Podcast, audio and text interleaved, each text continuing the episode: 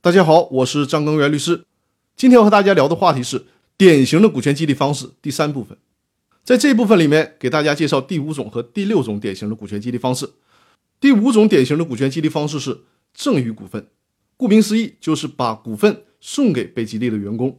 比如说，达到一个考核指标之后，控股股东把其中一部分的股份赠送给这些员工。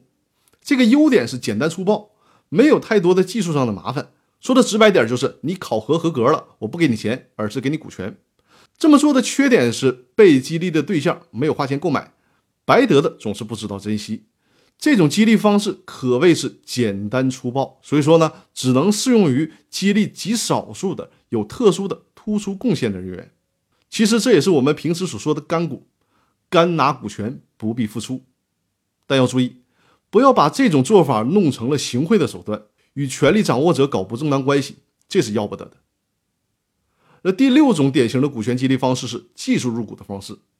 在《公司法大爆炸》的第一季里，我就和大家说过什么是合法的出资，必须符合两个条件：可评估、可转让。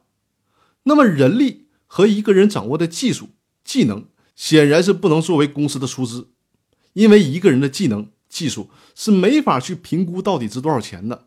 而且关键的问题是，这种技术也没法转让。比如说，我搞工业设计的本领很强，我能把这个本领转让给隔壁老王吗？除非把脑子换掉。所以从理论上说，没有办法实现人力或者说是技术入股。但实践当中是有变通做法的。我们这里讲的技术入股就是如此。而且我也给我的客户实践操作过这种变通的技术入股方式，效果非常的好。比如说，我擅长搞工业设计。股权激励的时候，可以给我一个目标，比如由我主导工业设计，比方说设计出的手机获得了三项国际大奖，那么这个时候控股股东就把他的一部分股权奖励给我，这就是变相的技术入股，以此作为股权激励的方式。